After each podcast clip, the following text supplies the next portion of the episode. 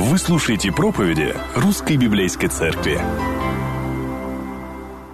Дорогая церковь, сегодня мы будем размышлять о том, как христианину жить после пандемии, и будем изучать с вами послание к филиппийцам. Давайте откроем с вами эту книгу, послание апостола Павла в город Филиппы, 4 глава. Мы прочитаем с вами с 4 по 7 стихи. «Радуйтесь всегда в Господе». И еще говорю, радуйтесь. Кротость ваша да будет известна всем человекам. Господь близко. Не заботьтесь ни о чем, но всегда в молитве и прошении с благодарением открывайте свои желания пред Богом, и мир Божий, который превыше всякого ума, соблюдет сердца ваши и помышления ваши во Христе Иисусе. Братья и сестры, отрадно с вами сегодня побеседовать. Конечно, онлайн-трансляция отличается от э, обычной проповеди. И когда я проповедую, я представляю, что вы здесь сидите в зале и стараюсь э, провозглашать истину. Но в то же самое время, э, в сущности, мы с вами беседуем. Смотря на экран наших телефонов, компьютеров или телевизора, и это проповедь и одновременно беседа. И так и воспринимайте. Я буду стараться таким вот образом сегодня ее проводить. И мы помолимся, чтобы Господь благословил нас понять Его Слово, и чтобы Дух Святой показал нам, как применить каждому в нашей жизни. Мы помолимся. Отец наш Небесный, благодарность Тебе, что посреди динамики нашей жизни, э, посреди цейтнота времени, ответственностей. Посреди нашей загруженной недели мы получаем такое благословение начать ее собрание в интернете сейчас, начать ее с размышления над Твоей истиной и позволить Твоему Слову, даже не нашим самым лучшим планом – точно не нашим страхом, точно не человеческим представлением направить ход нашей недели. Какие бы обязанности мы не должны были исполнить, какие бы задачи не стояли перед нами, с какими бы вызовами мы не столкнулись, Господи, мы нуждаемся, чтобы направляло и руководило нами Твое Слово – и сегодня мы прочитали его, и сейчас мы просим Твоей помощи, чтобы мы могли вникнуть, понять, разобраться, уразуметь и впоследствии воплотить это в нашей жизни. Господи, Ты сердцеведец, Ты знаешь, кто о чем сейчас переживает, тревожится, куда направлен фокус нашего внимания, к чему тяготеет наше сердце и стремится наша душа мы молимся о том, чтобы Ты сейчас собрал нас, Господи, каждого вместе во внимание, чтобы услышать Твою истину и поговорить с Тобой вместе. Благослови нас, просим Тебя, Боже, во имя Сына Твоего Иисуса Христа. Аминь. Пожалуйста, дорогие, занимайте свои э, места. Э, спасибо большое за воду. Эм, устраивайтесь поудобнее, наливайте чай или кофе, если это вам поможет быть более внимательными. И мы с вами будем погружаться в этот удивительный текст. Знаете, когда я готовился к нему, думал о том, что одной проповеди недостаточно, и мы к нему еще, я полагаю, не раз вернемся. Многие из нас с удивлением обнаружили, вот находясь в этом периоде пандемии – надо сказать, что некоторые были в самоизоляции, кто-то в других регионах или даже странах, и не испытывал многих ограничений, но все же были где-то тревоги, переживания, волнения. Мы обнаружили, что, оказывается, мы больше переживаем и волнуемся, чем мы до этого думали. И во многом это стало возможно, потому что кто-то из нас остановился и задумался о своей жизни – благодаря всем этим ограничениям, режиму самоизоляции, особенно здесь, в Москве. У кого-то жизнь, наоборот, стала более интенсивной, и эти обновленные обстоятельства также обнажили его проблематику. И вот мы с вами стоим на пороге завершения этой пандемии, по крайней мере, так нам говорят наши власти, говорят наши врачи, что это уже не прямо сейчас, но уже совсем скоро, и уже не так далеко, уже вот-вот и рукой подать. И мы хотим вернуться в нашу прежнюю жизнь, но не остаться прежними. Мы хотим иметь победу, если снова столкнемся с переживаниями и тревогами. Мы боимся оказаться банкротами материально и даже духовно. Мы не хотим с вами э, оказаться людьми, которые не имеют внутренней безопасности, уверенности. Мы не хотим поддаться унынию или перетомиться на работе. Мы не хотим поражения в наших правах. Одним словом, мы хотим особой жизни. Поэтому сегодня мы поговорим с вами о подходе к жизни. О подходе к жизни. О том, как строить нашу жизнь после пандемии, где будет присутствовать победа над страхами, тревогами, где мы сможем пребывать в Божьем мире вопреки нашим обстоятельствам и ситуациям, окружению, сможем принести заботу и благословение – нашим ближним, нашим городам. И наш сегодняшний текст нам в этом очень поможет. В нем апостол Павел дает три кратких повеления, которые описывают уникальную жизнь, описывают особый подход к жизни, будь то на личном уровне, либо даже на уровне церкви.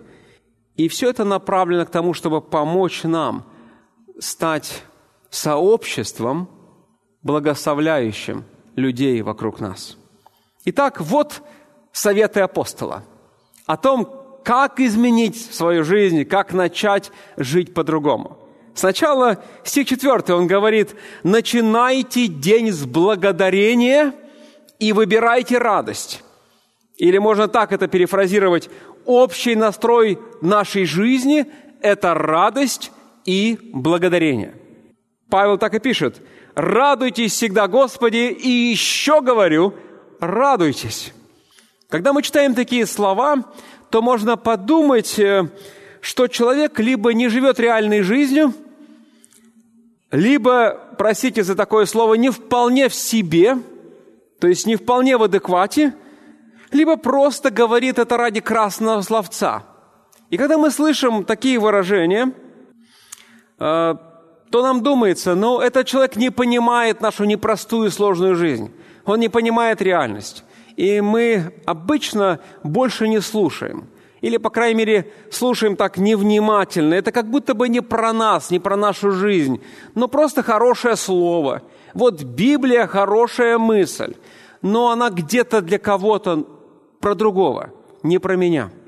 Но вот здесь нам полезно будет напомнить, что происходит и где находится Павел, когда пишет это послание.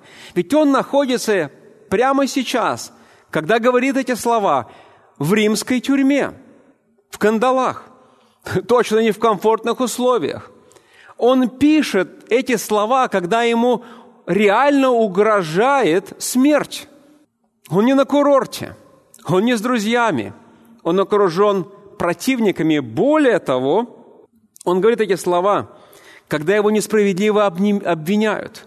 И не только люди вне церкви, но даже и внутри. И, вероятно, те люди, которых он знал лично.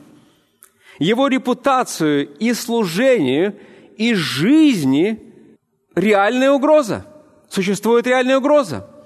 Все это пытаются разрушить. И жизнь, и репутацию, и служение. Он точно столкнулся с реальностью тревоги, переживаний и стресса. И все же он говорит, радуйтесь всегда в Господе. И чтобы ни у кого не было сомнений в прочтении этой фразы, он дает там здесь буквально несколько маркеров. Ну, три маркера особенно я бы хотел отметить. Во-первых, его слово является призывом, повелением. Это не рекомендация.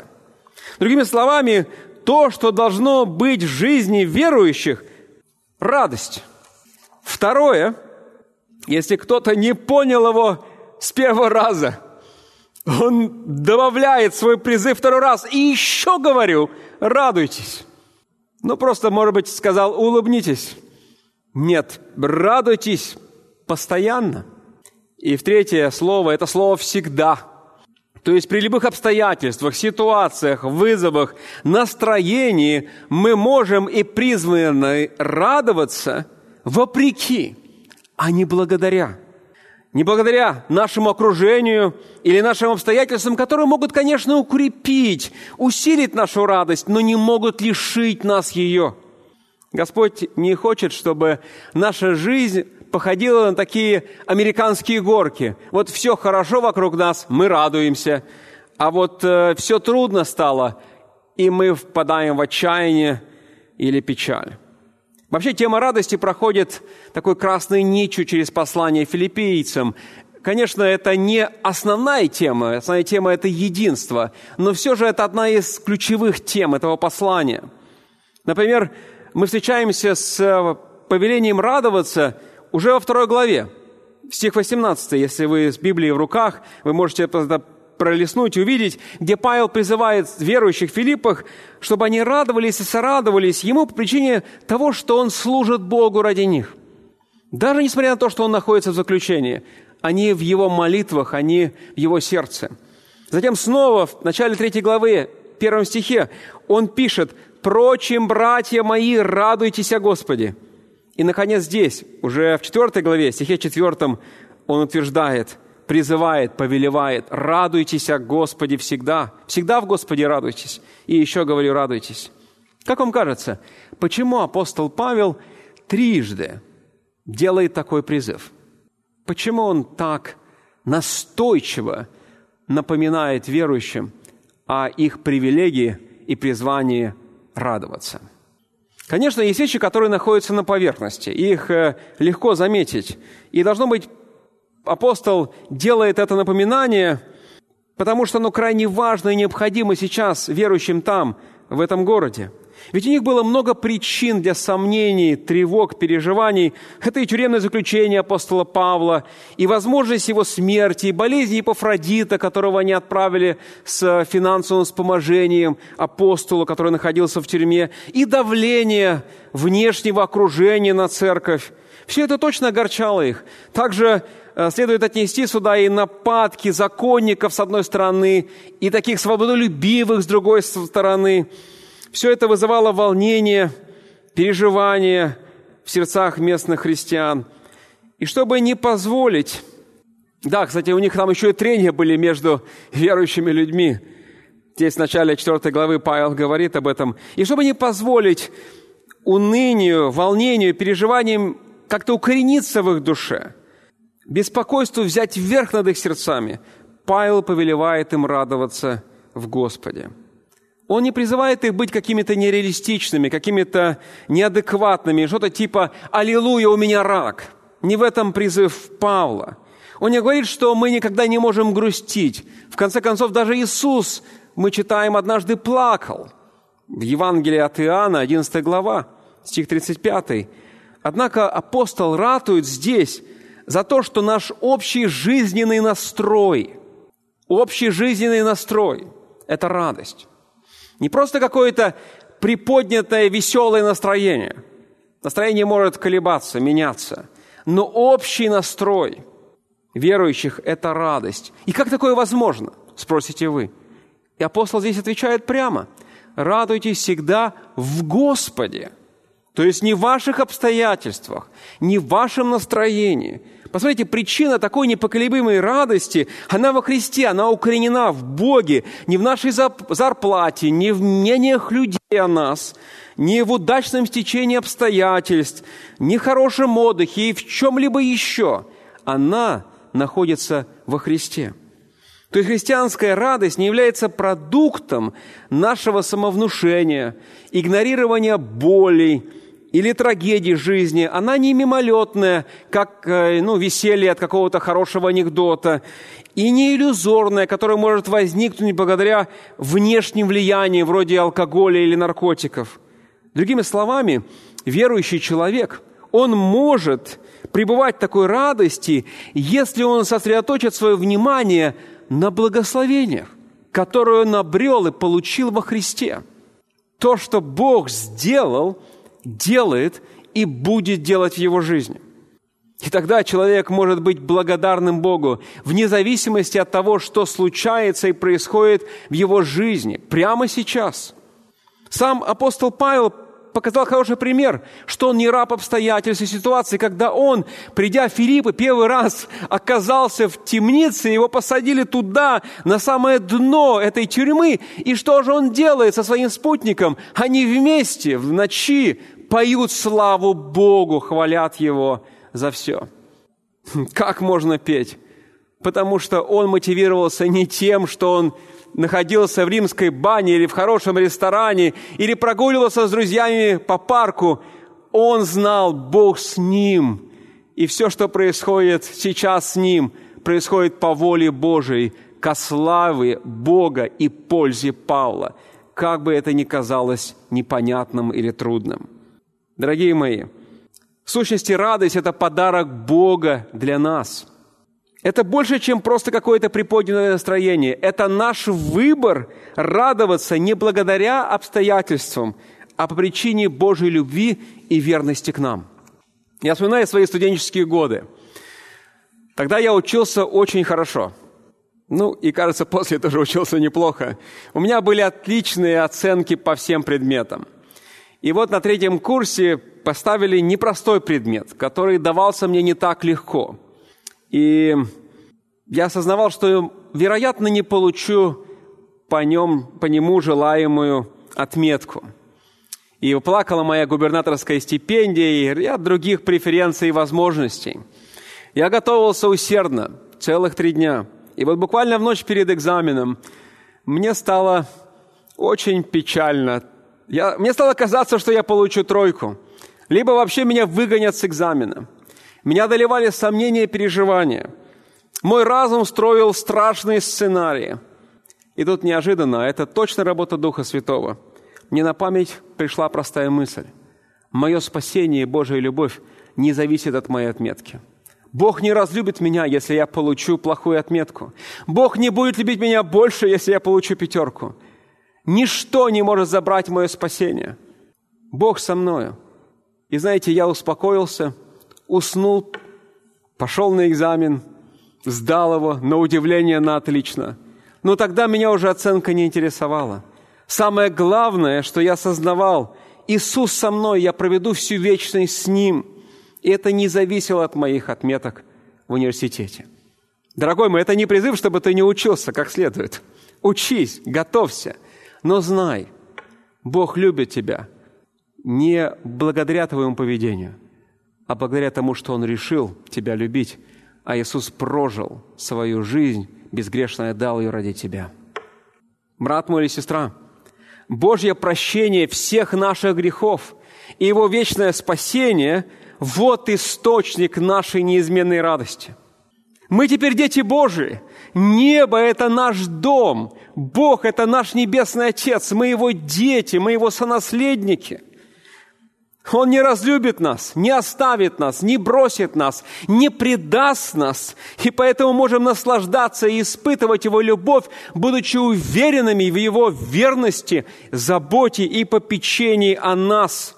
Мы можем испытывать и наслаждаться Его благодатью. Он есть источник нашей постоянной, непоколебимой радости, а Иисус с нами в Духе Святом, чтобы помогать и поддерживать. Но почему Павел неоднократно призывает радоваться в этом послании и в нашем отрывке повторяет «И еще раз говорю, радуйтесь». Но здесь есть еще один момент, который не находится на поверхности, но который очень важен.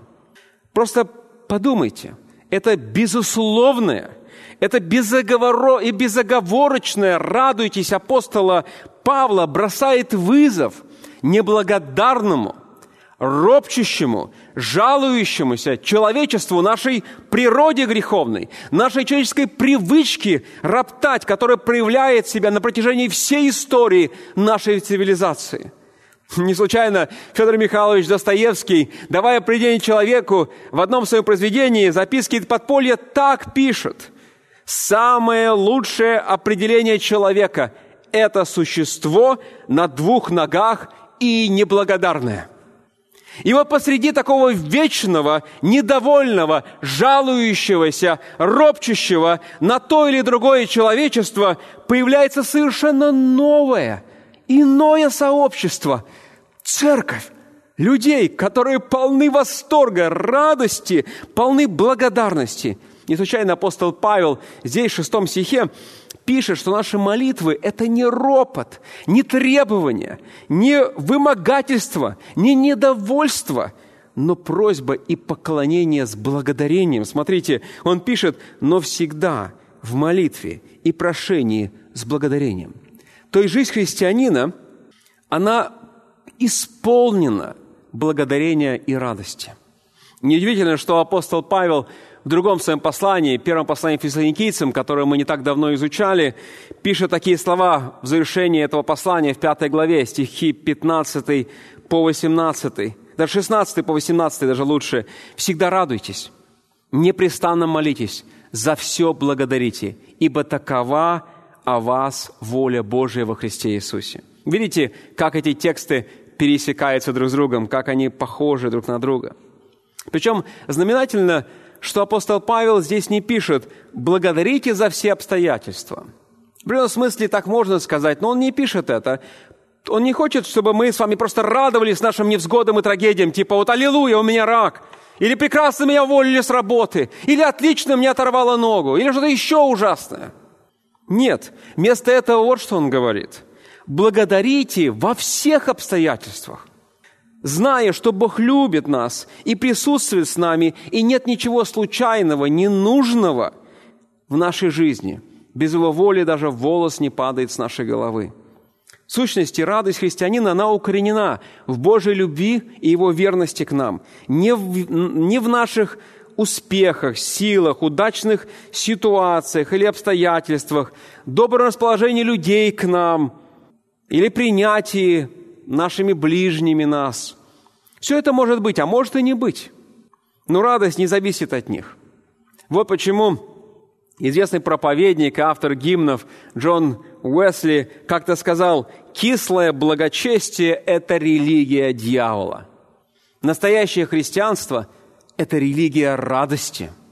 Настоящая вера ведет нас к благодарению, не к печали или унынию – Христианин призван всегда радоваться.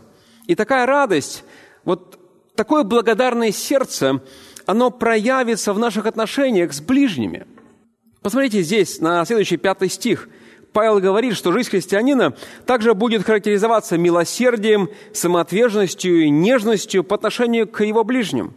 Когда Иисус страдал, Он не мстил, Он не угрожал, Он предал себя в руки Божии – Небесному Отцу, справедливому судье, и поэтому мог относиться к своим гонителям и мучителям великодушно. И вот поэтому второй элемент такой вот удивительной жизни мы находим в следующем стихе. Поэтому совет Павла – продолжайте правильным или продолжайте свою жизнь правильным отношением к людям и обстоятельствам. Или общее отношение к людям и обстоятельствам – это кротость. Он пишет – указывая на особую перспективу жизни. «Кротость ваша да будет известна всем людям». Слово «кротость», оно, оно может немного нас увести не в ту сторону, если мы не вполне понимаем значение этого слова, если нам кажется, что кротость – это что-то про бездействие, что-то про какую-то пассивность. Но буквально это слово переводится как «приличный», такой, каким следует быть. И оно означает кроткое, терпеливое упорство, способное выстоять в несправедливости, трудностях и плохом обращении, без ненависти и злобы, с упованием на Бога, несмотря ни на что. То есть кротость не говорит о пассивности, не говорит об апатии, но об активном продвижении вперед, совершении правильных поступков, проявлении добра, вопреки злу, противлению, неудобствам и трудностям. Это же самое слово апостол Павел включает в обязательное требование, когда описывает характер служителей церкви. В первом послании Тимофею, третья глава, например, стих 3. Пастор может, может быть пассивным по отношению к реализации его прав и его возможностей, но он призван быть неуклонным в защите прав других и в продвижении евангельской истины. Иоанн Златоуст так описал деяние кроткого человека. «Кроток тот, кто может переносить нанесенные ему самому оскорбления и защищает несправедливо обижаемых и сильно восстает против обижающих». А потом добавляет, «Кроткий – это отец сирот, заступник вдов, попечитель о бедности, помощник обижаемым, всюду правдив». Я думаю, тут вполне справедливо будет вспомнить известного чернокожего баптистского пастора Мартина Лютера Кинга-младшего, который боролся за права чернокожего населения Америки, но не только за него.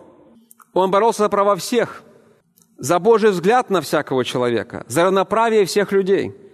В то время накал страстей по расовому вопросу был очень сильным, так что люди по обе стороны применяли насилие – и враждовали друг с другом. Кинг же призывал к ненасильственному, сопротивлению и человеколюбию во всем. Он не соглашался со злом расовой дискриминации, но не скатывался к насилию. Он понимал, что невозможно добиться добрых перемен с помощью зла. Добро не приходит через зло. Муж, который ругает свою жену, услышь, пожалуйста, добро не приходит через зло. Жена, которая делает пакости своему мужу, добро не приходит через зло. Родители, которые игнорируют, либо давят на своих детей, добро не приходит через зло. Дети, которые скрывают от родителей и не проявляют им послушание, добро не приходит через зло. Добро не приходит через зло, как говорит апостол Павел в послании к римлянам, глава 12, стих 21. «Не будь побежден злом, но побеждай зло добром». В действительности, Мартин Лютер Кинг-младший не добился бы какого-либо прогресса, если бы вступил на путь агрессии и насилия. Требуется больше, чем перемена формы, требуется перемена сердца. Я помню, когда мы с нашей семьей оказались в прекрасной Киргизии. Там, в центре столицы, Бишкеке, есть удивительный монумент, посвященный памяти погибших во время известных событий 2002-2010 годов. На этом монументе, который сейчас вы видите на экране, герои изгоняют зло из своей страны. Видите, вот в стране остается добро, они выталкивают даже ценой своей жизни своих усилий, они выталкивают и сгоняют зло из страны. Но беда в том, и мы об этом поговорили с моими детьми, беда в том, что зло остается в наших сердцах. И поэтому требуется перемена наших сердец. Мы можем победить наших врагов, но враг внутри, как сегодня рассказывал в свидетельстве брат Сергей. Исцеление, требуется исцеление, не просто изгнание противников, но исцеление наших душ – изменение наших сердец, а здесь необходима небесная операция, здесь необходима Божья работа. Причем заметьте, что апостол, призывая нас быть кроткими, говорит в сущности о нашем отношении к людям. Вот как же наша кротость станет известна всем человекам, если они нас не видят, если они с нами не пересекаются, если они не контактируют, не взаимодействуют? Тут Павел буквально говорит следующее. «Пусть ваше отношение будет известно» или позвольте узнать ваши отношения. Нам нужно не убегать от людей или прятаться от них, но явить нашу кротость, помогая, заботясь об их нуждах, участвуя в их жизни и просто реагируя добром на какие-то выпады. Вы можете спросить сегодня себя, задавая простые вопросы. Каким вас видят ваши домочадцы? Ваши соседи – коллеги по работе, по работе, друзья, вспыльчивым, конфликтным, недоступным, скрывающимся или смиренным и кротким, добродушным и великодушным. Понимаете, можно считать себя кротким, когда ты сидишь один дома или где-то в офисе, или где-то один в комнате, спрятался от других, не пересекаешься с людьми. Но такая кротость не является настоящей, это надуманная кротость. Подлинное отношение к людям и наш реальный характер проявляется, когда мы взаимодействуем, участвуем. Я не могу сказать, все было хорошо до тех пор, пока ты не появился в моей жизни.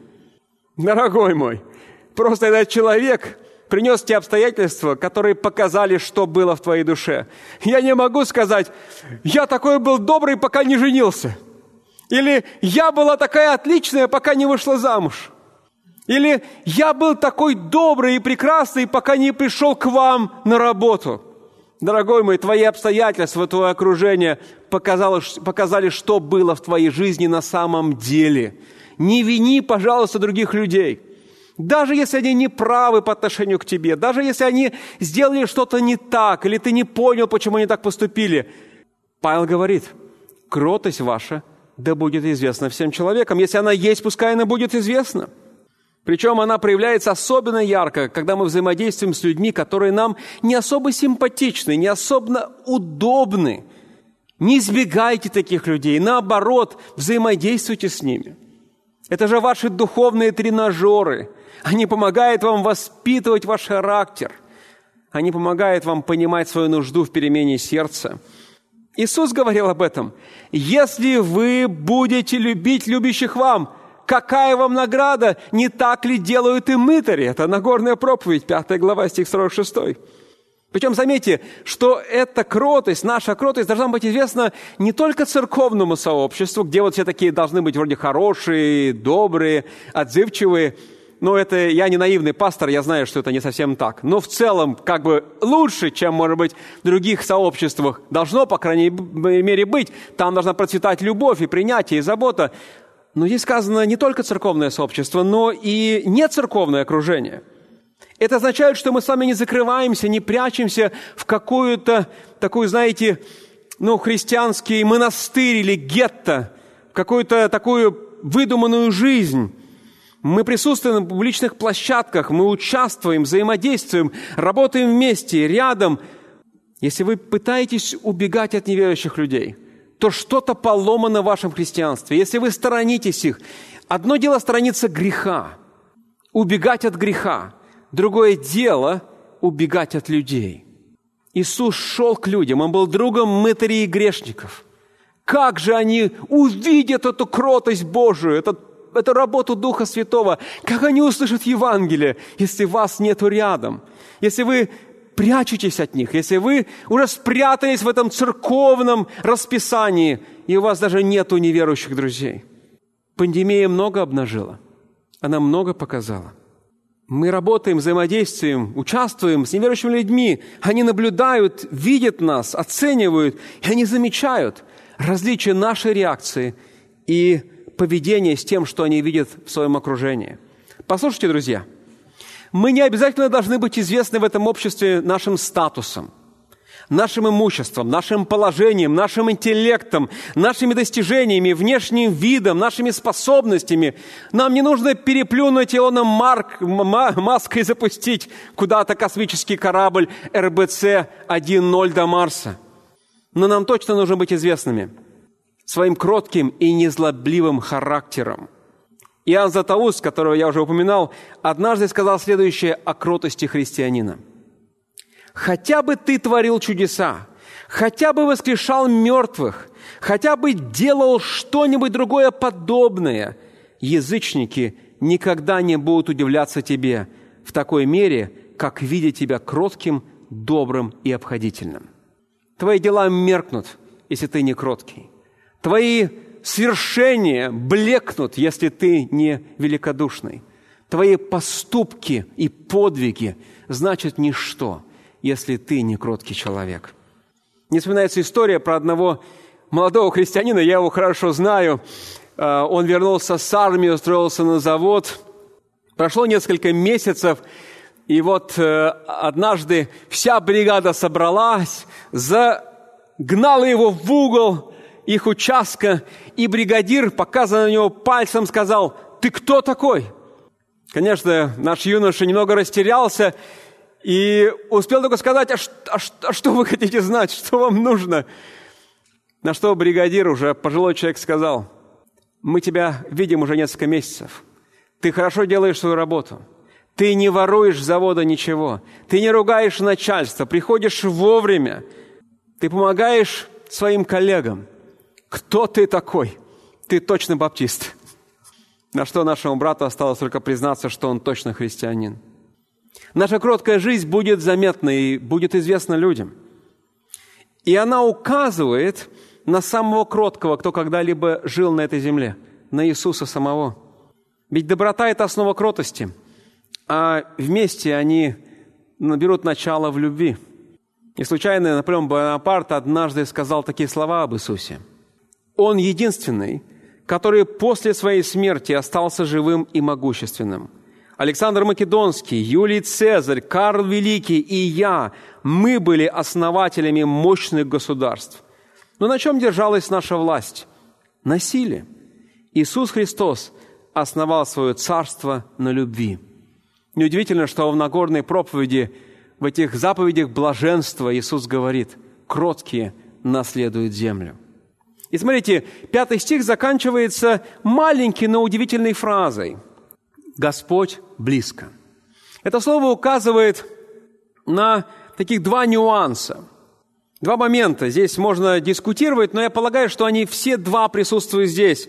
В смысле, близко рядом, прям рукой можно взять, либо неизбежно, близко по времени, как эсхатологическое ожидание второго пришествия. И оба значения здесь уместны.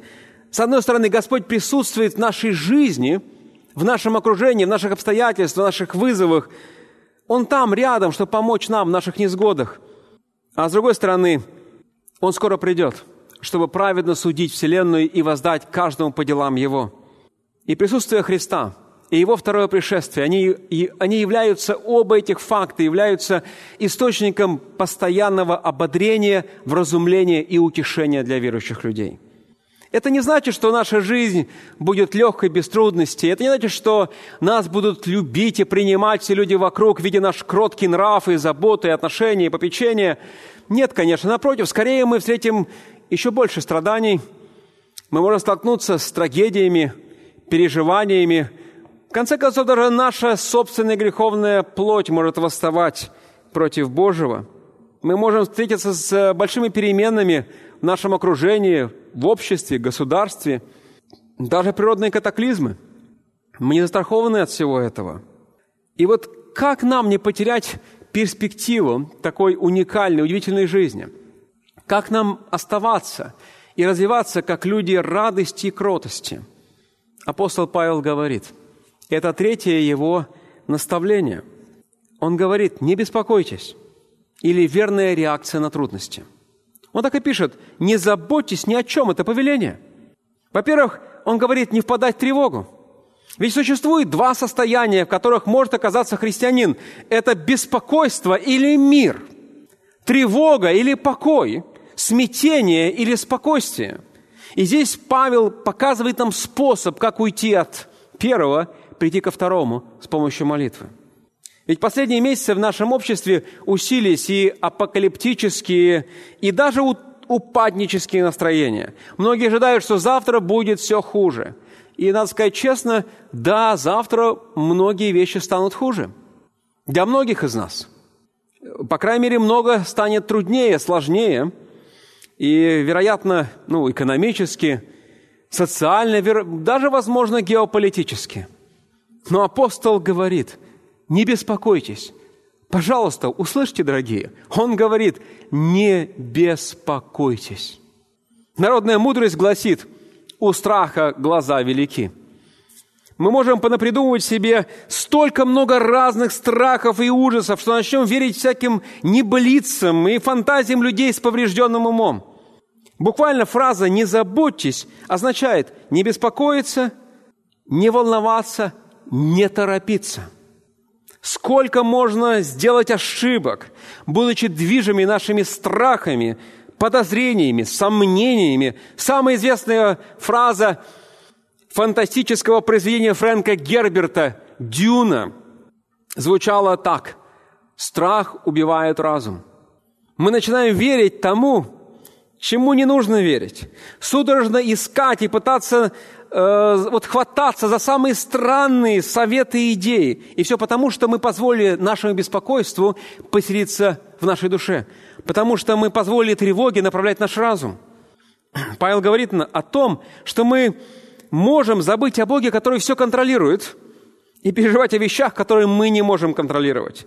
Или мы начинаем волноваться о том, что кажется, ну, в нашей силе и власти, но мы уже даже здесь становимся неспособными довериться Богу и Его помощи, и подвергаемся беспокойству и страхам. Вообще, наши страхи – это самые мощные обманщики нашей жизни. Ну, вот несколько причин. Во-первых, прежде всего, нередко то, что мы так страшились, не случается. Просто не случается. Или, по крайней мере, не в той форме, не в той мере, как мы предполагали. Во-вторых, часто наши страхи приносят больше вреда, чем сам страх, чем то, что мы боимся, даже когда он случится. И знаете, что самое печальное? Наши страхи делают нас более эгоистичными. Мы начинаем переживать о себе, и это вредит нашим отношениям с теми, кто с нами рядом. Или просто с людьми вообще, с которыми мы пересекаемся. Вы можете вспомнить, как вы накричали или нагрубили, или проявили пренебрежение продавцу в магазине. Просто потому, что переживали о чем-то. Или как вы толкнули своих друзей, или обидели своего супруга или супругу, потому что волновались о работе или о своем здоровье или о чем-то еще. Вы можете сами сейчас вот вспомнить в своем разуме, своей памяти и честно признаться, что ваши страхи принесли много бед. Можете бояться. Мой муж никогда не изменится. Моя жена никогда не исправится. У меня никогда не получится того, у меня никогда не получится это. И вы начнете действовать и будете разрушать отношения с теми, кто с вами рядом. Страхи не приносят пользы, только разрушение.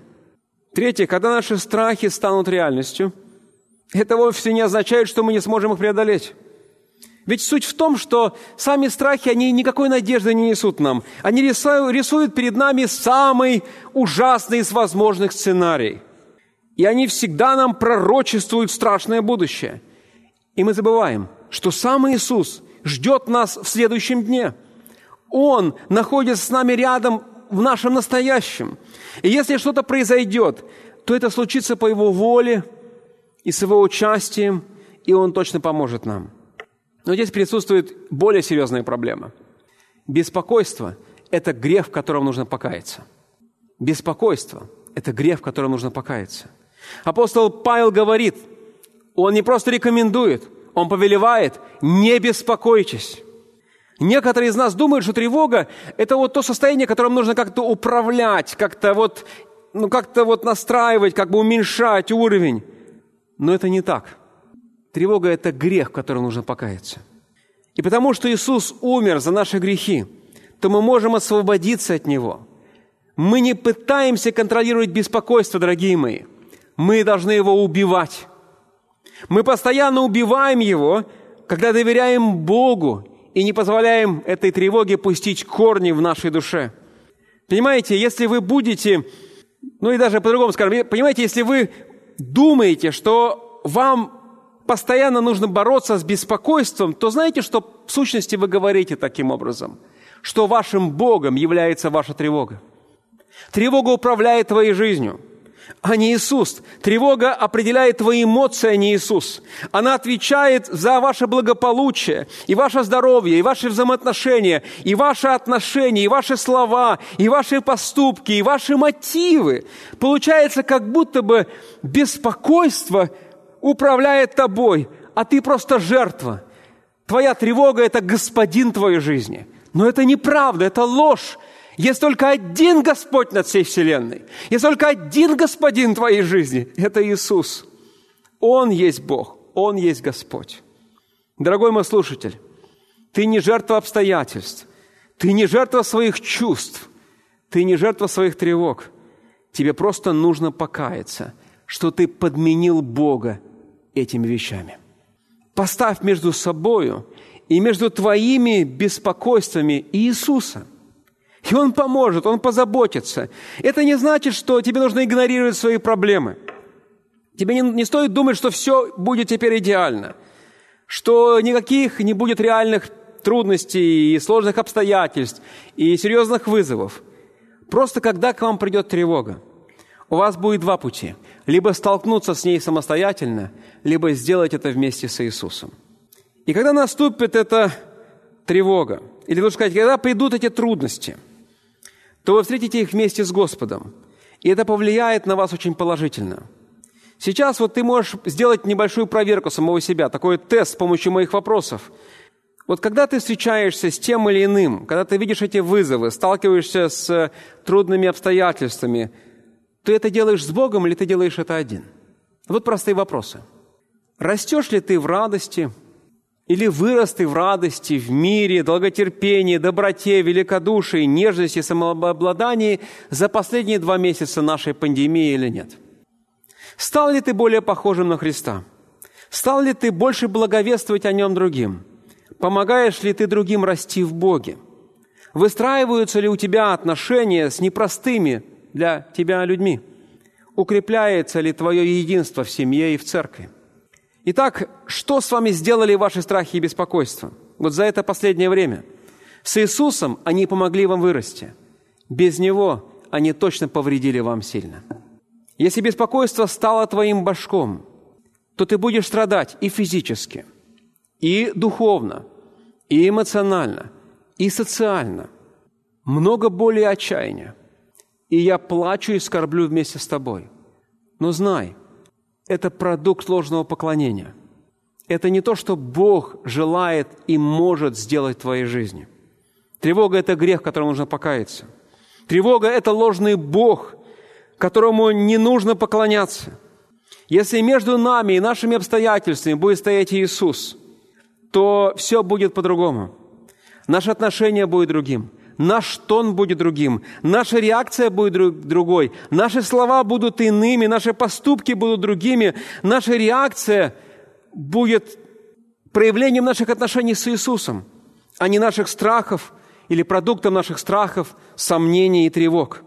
Вот почему апостол показывает нам лучшую альтернативу, когда мы сталкиваемся с беспокойством. Это молитва и ходатайство с благодарением – но всегда в молитве, всегда в молитве и прошении с благодарением открывайте свои желания пред Богом. Лекарство Павла – это не то, что многие думают. Типа расслабиться, пойти погулять, употребить алкоголь, либо что-то еще иное, или наркотики, или посмотреть какой-то фильм, или что-то еще сделать. Лекарство Павла другое – это точно не бездействие, это не какая-то пассивность, это точно не апатия. Павел не предлагает нам игнорировать проблему, спрятаться там, как вот страус с головой туда в песок. Это точно не побег от реальности. Он не призывает нас забиться в угол и ждать, когда все пройдет. И там оказаться в ропоте, в, жалы, в жалобы, жалобах, преисполниться горечи и обиды там, за, на людей или за себя – Павел говорит, что альтернативой беспокойству или тревоге является излияние своего сердца Богу, когда мы обнажаем себя перед нашим Богом, отдаем себя, рассказываем все. Дон Карсон как-то сказал, путь свободы от беспокойства по какому-либо поводу – это молиться Богу обо всем. Лучше потратить время на молитву, чем на бесплодное, бесконечное беспокойство и тревогу. Но как это работает? Почему беспокойство и молитва противопоставляются? Точнее, что делает молитву такой эффективной в борьбе с нашей тревогой? И вот несколько пояснений. Во-первых, беспокойство сконцентрировано на себе, а молитва обращена к Богу. Это уже помогает. Во-вторых, тревога – это плод узкого, ограниченного взгляда на жизнь. Единственное, что она видит, это проблемы и трудности, окружающие нас. Молитва же – это плод широкого и высокого взгляда – на жизнь, в котором Бог велик, а все остальное, даже самые страшные проблемы и заботы, сжимается до какой-то маленькой незначительной песчинки. В-третьих, тревога, она горизонтальна в своем фокусе, молитва же вертикальна. То есть, когда вы беспокоитесь, вы поглощены собой, вы смотрите вперед, назад, слева, справа. Это все, что вы делаете. Молитва же помогает нам смотреть вверх. Вы не можете не смотреть вверх, когда молитесь. Вы думаете, и вы обращаетесь к Богу. В-четвертых, тревога не поднимает нашего взора выше наших проблем, ситуаций, обстоятельств. Молитва же поднимает наши глаза еще выше, туда, Богу, к Его силе, к Его власти. В-пятых, тревога заставляет человека надеяться на себя, чтобы решить свои проблемы. Молитва же помогает нам надеяться на Бога, который может и хочет помочь нам преодолеть проблемы. И поэтому мы активно действуем. Активно действуем. В-шестых, Когда ты переживаешь, когда ты переживаешь, твои обстоятельства и проблемы начинают контролировать тебя. Они имеют власть над тобою. Они обладают силой, влиянием на твою жизнь. Они ее формируют, направляют. Но когда ты начинаешь молиться, то все это влияние, вся эта сила, она сокращается, уменьшается. Ты освобождаешься, и Бог начинает реально управлять тобой. В седьмом, в седьмом или седьмое, тревога – это волнение из-за обстоятельств, которые ты не можешь контролировать. Молитва – это вера в Бога, который контролирует ваши обстоятельства. Ну и в конце концов, восьмое – тревога – это выражение страха. Молитва – это выражение веры. Вот почему противоядие от беспокойства – это молитва. Он говорит нам здесь, смотрите, не беспокоиться, молиться. И здесь, в этом описании, он дает нам шесть элементов такой молитвы – ну вот коротко скажем о каждом из них. Во-первых, он говорит всегда, то есть при любых обстоятельствах. Независимо от того, насколько серьезна или привычная ситуация, трагична или обыденна, всегда мы молимся. Вот так и пишет, в молитве, это же термин, который описывает вообще широкий спектр э, всех видов молитвы, поклонения, хвала, ходатайства, благодарение, исповедь, заступничество и так далее. Молитва – это не формальность, молитва – это дыхание христианина – Христианин – это не тот, который машинально берет свой телефон, чтобы посмотреть, не пришли ли какие-то новые сообщения. Молитва – это то, что христианин машинально делает, потому что он по-другому не может. Это его привычка, это его дыхание, это его жизнь. В-третьих, мы читаем и прошение. Это более специфический термин. Он направлен на наши нужды, на наши просьбы, он указывает на наше признание зависимости и своей нужды в Боге – я должен признаться здесь, потому что я вот мужчина, э, должен признаться здесь, что э, мужчинам это дается сложнее, чем женщинам. Вот почему женщины чаще участвуют в молитвенных собраниях, в молитвенном служении. Они просто сознают, по ряду объективных причин, кажется, что они нуждаются в помощи, они сознают свою немощь и нужду. Мужчины считают, что путь к успеху и уважению вот в окружающем обществе через формирование такого имиджа, самодостач... самодостаточности, такого радикального образа независимости. Мужчины, как правило, не открываются, не исповедуют свою неспособность, не обнажают реальные свои нужды. Для мужчины сказать, что он в чем-то слаб и немощен – это плохо, это по сей день порицается в нашей культуре. Мужская гордость не дает мужчинам молиться такой молитвой, как говорит здесь Павел. Если у вас есть этим проблема, то я призываю вас раскаяться и обратиться к Богу.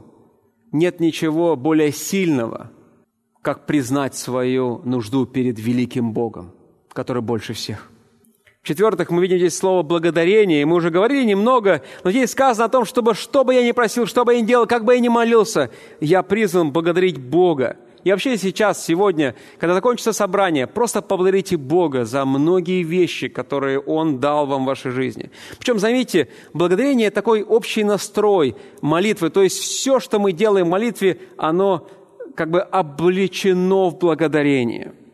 Потому что Бог так много сделал – потому что Он так много делает, и Он еще больше сделает для нашей жизни. И потом благодарность – и отъемлемая часть нашей молитвы. Бог заботится о наших нуждах здесь на земле и будет заботиться там в вечности. В конце концов, дорогие мои, отсутствие благодарности всегда является первым шагом к идолопоклонству. Поэтому Павел говорит, что мы благодарили Бога в каждой молитве, вне зависимости от того, получили мы то, что просили или нет. Если получили, скажите ему спасибо. Если не получили, поблагодарите его за мудрость, что он вам не дал то, что вы не сможете перенести, или не дал вам, чтобы это не повредило вам, или нашел правильный путь, чтобы вам дать то, что вам реально нужно, либо использовать правильный календарь расписания. Одним словом, благодарите Его, потому что Он прямо сейчас заботится о том, чтобы слышать ваши молитвы и давать вам то, что необходимо, давать вам просимое и корректировать то, что мы просим. Смотрите, стих пятый, э, точнее сказать, пятый элемент этого стиха шестого, э, мы видим, он говорит, открывайте свои желания. То есть Павел говорит здесь о содержании наших молитв. Дорогие мои, Богу не нужны красочные молитвы. Вот я отец. Э, мне не нужно, чтобы мои дети приходили и говорили, «О, наш многолюбимый и многоуважаемый папочка, мы помышляли о том, чтобы обратиться к тебе вот с необычной особой просьбой. Мне вот такого не надо. Нет, кто скажет, не надо сравнивать себя с Богом. Я не сравниваю буквально, я провожу некоторую параллель. Богу важно, чтобы была конкретика. Если мои дети придут и скажут, папа, мы хотим посмотреть мультик, то я скажу, я подумаю об этом. Не нужно давать такую тираду, ну, хотя вы знаете, как дети умеют. Вы знаете, вот этот маленький так сильно хочет, так нуждается, так просит. Но это уже другая тема изложения и проповеди. Богу нужно, чтобы мы просили конкретно, не прятали за какими-то обобщениями, за каким-то таким, знаете, расплывчатым религиозным жаргоном или какими-то банальностями. Богу необходимо, чтобы мы говорили то, что есть. Будьте конкретны. Просто вдумайтесь в эти слова. Бог желает услышать желание твоего сердца – Твои боли, твои нужды, твои волнения, тревоги, переживания, планы. Ему все интересно. Он твой Создатель, Искупитель. Он твой Царь. Он твой Бог. Ему это интересно не потому, что он не знает этого, а потому, что он твой Небесный Отец. Ему до всего есть дело в твоей жизни – я поминаю себя еще мальчишкой, который приезжал к бабушке и дедушке. Они спрашивали меня такие вопросы, которые мне даже были как бы забавны. А что ты кушал? А сколько ты спал? А что ты, одев... а что ты одевался? А что ты делал? Такие детали. Мне они были неинтересны совершенно. Им было все интересно. Почему? Потому что они любили. Богу интересно. Потому что Он любит.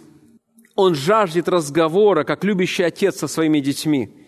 Ему интересное дело – до каждой детали твоей жизни. И не нужно стесняться, смущаться, скрывать то, что в твоем сердце. Он и так это знает.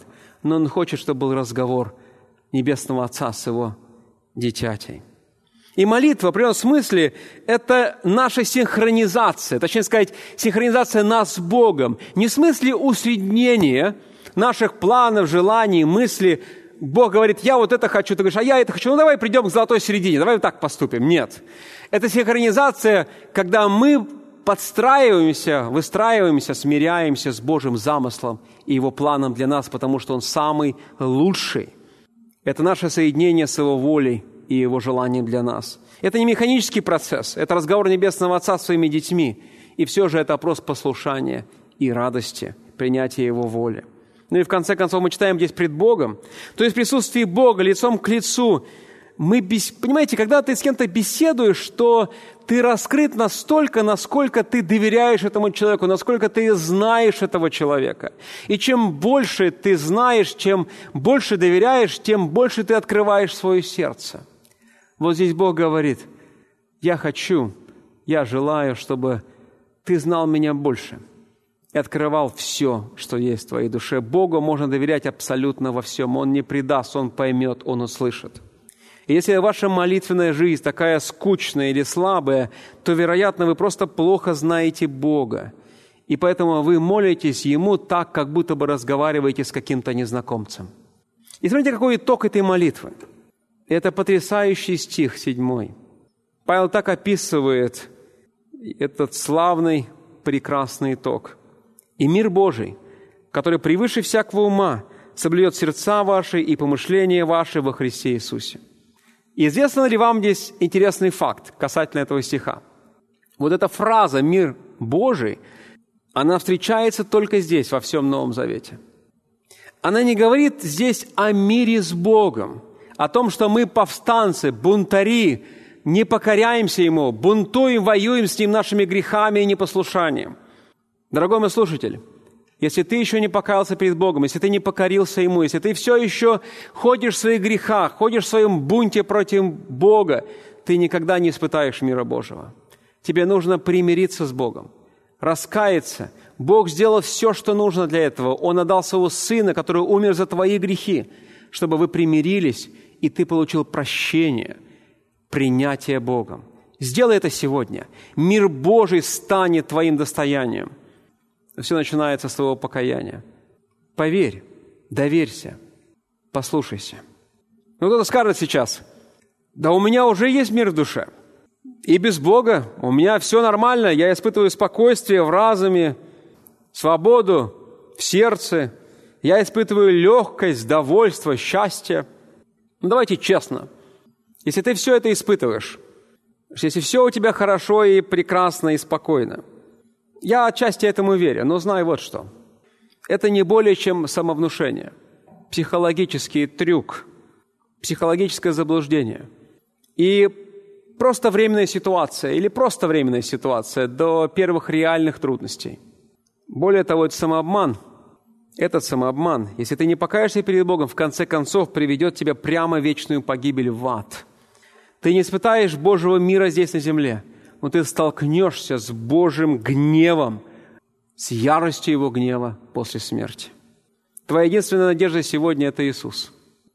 Но те, которые примирились с Богом через кровь Господа Иисуса, они обретают настоящий мир, который теперь входит и поселяется в их сердцах, и правит, и царствует, и торжествует над всеми тревогами. И вот здесь Павел говорит не столько о мире, который Бог дает, сколько о мире, который существует в самом Боге. Потому что сам Бог испытывает такой вот мир, это спокойствие, радость, покой, безмятежность, которая характеризует бытие самого Бога. Это подлинный шалом, это такое доброе старое еврейское слово. И Бог желает нам дать этот шалом. Он хочет как бы влить его в наши сердца, когда мы молимся Ему, когда мы изливаем свои сердца. Вот мы свои тревоги, боли изливаем Ему, а Он вливает в нас свой божественный шалом. Бог дает нам что-то от своей природы, от своего состояния, от своего сердца. Мы получаем то, что мы сами не можем себе произвести. Мы испытываем благодаря Богу эту глубину духовной безмятежности, которую испытывает и наслаждается сам Бог.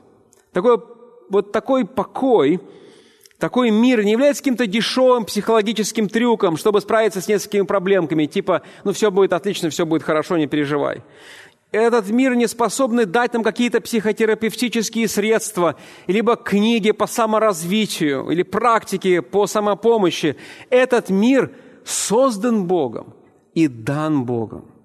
И посмотрите на то, что этот мир не является пассивным.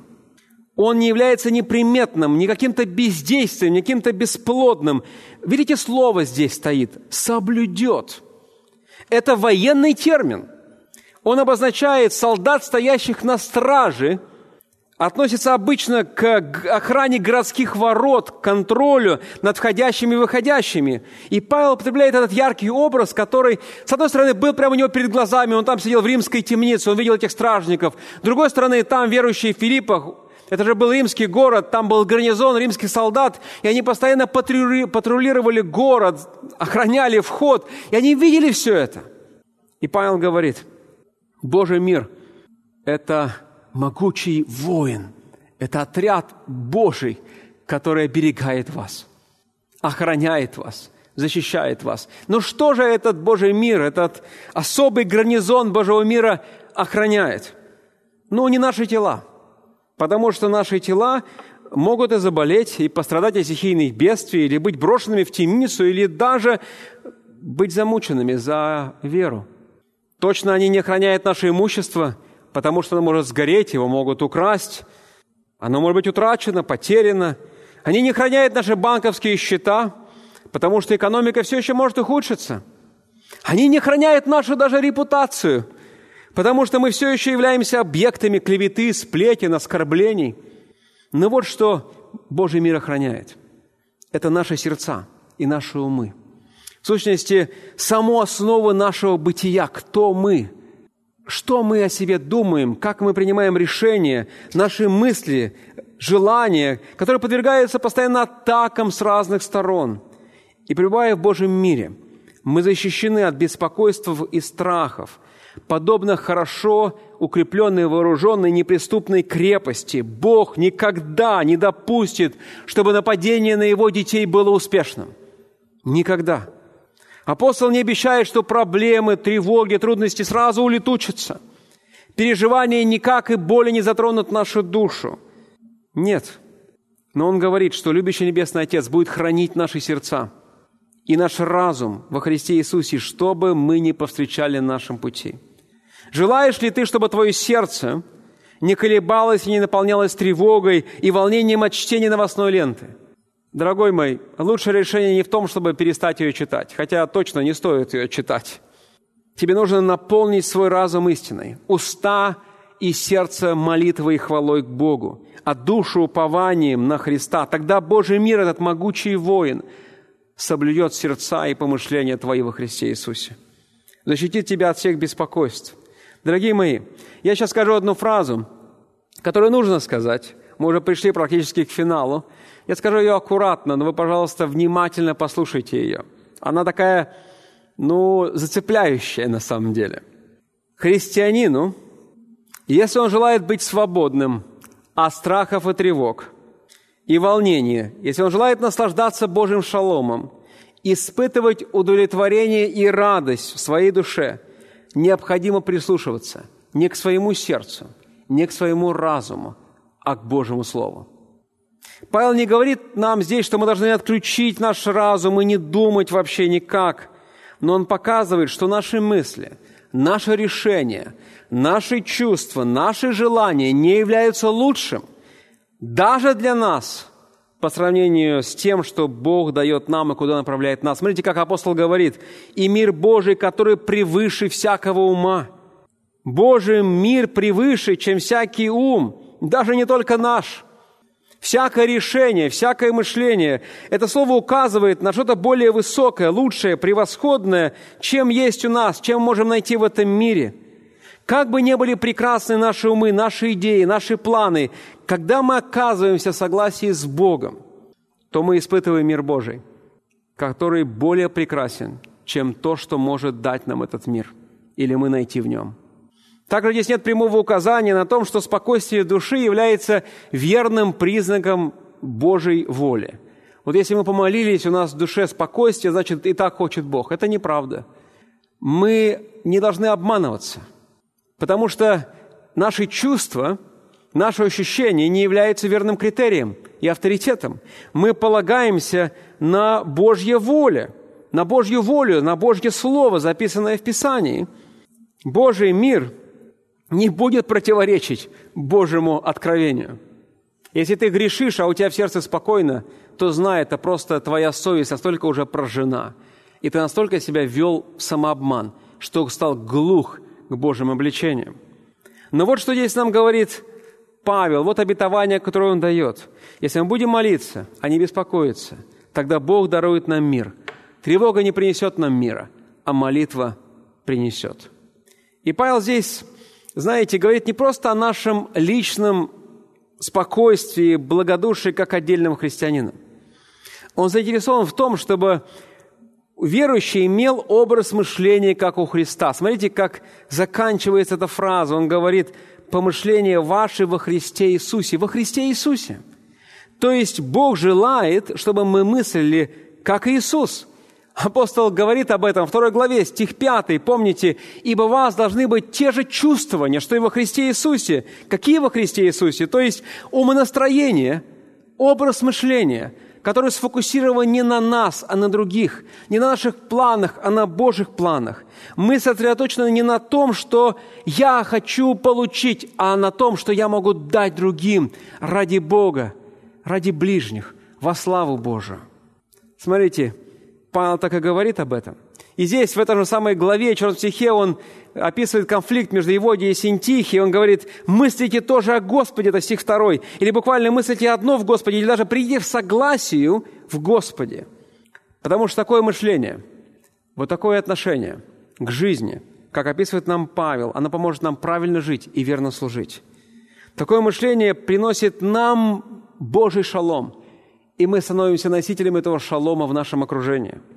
В этом городе, когда станет больше людей, то Божий шалом будет проявляться через наши поступки, наши слова, наши дела. Этот город, дорогие мои братья и сестры, сможет соприкоснуться с Божьим шаломом через нас. И какая это высокая привилегия, какое это удивительное благословение. Мы с вами будем вместе сейчас на наших малых группах обсуждать вопросы, которые вы видите на экране. Ответьте сначала сами на них для себя. Запишите свои наблюдения и выводы.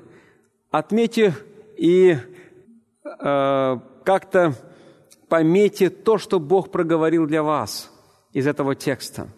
И помолитесь, чтобы Бог помог вам это воплотить. А потом поговорите со своей малой группой. А затем мы с вами в 16.00 встретимся вместе уже на нашем общецерковном онлайн-общении, нашем членском собрании. Давайте мы помолимся, дорогие мои братья и сестры, вместе. Отец наш милосердный, благодарность Тебе за то, что Ты заботишься о всех нас, о том, что Ты даруешь нам благодать жить совсем другой жизнью, в отличие от окружающего нас общества. Ты даруешь нам милость и привилегию быть людьми радости, быть людьми благодарения, быть людьми кротости, заботы, внимания. Ты даруешь нам инструмент, как не впадать нам в те беспокойства и отчаяния из-за разных вызовов и трудностей, с которыми мы столкнемся, когда выйдем с этой пандемии, даже с тем, что мы столкнулись уже сейчас – Господи, благодарность Тебе за то, что все это сфокусировано на славу Твою и пользу нам всем. И прежде всего, заботу о наших ближних. Господи, благослови нас в этом. Помоги, Господи, Ты знаешь, в чем нужно кому раскаяться, в чем нужно кому попросить прощения у других, в чем нужно кому измениться. И даруй нам помощи, Господь, чтобы все это стало реальностью для жизни каждого из нас. Господи, благослови наши дома, наши семьи, наше окружение, наш город, там, где мы находимся, через э, наше служение. Пусть Твой мир наполняет наши души, и через нас, Господи, Ты используешь нас как инструменты, чтобы служить нашему окружению. Господи, мы и так много знали из того, что слышали, и мы понимаем, что без Тебя мы не способны это реализовать. Поэтому помоги, Господь, нам – Помоги нам направить фокус на Тебя и на наших ближних во славу Твою. И пусть мы будем люди уникальной жизни. Пусть мы будем люди радости, кротости, благодарения и служения. Во имя Отца и Сына и Духа Святого. Аминь.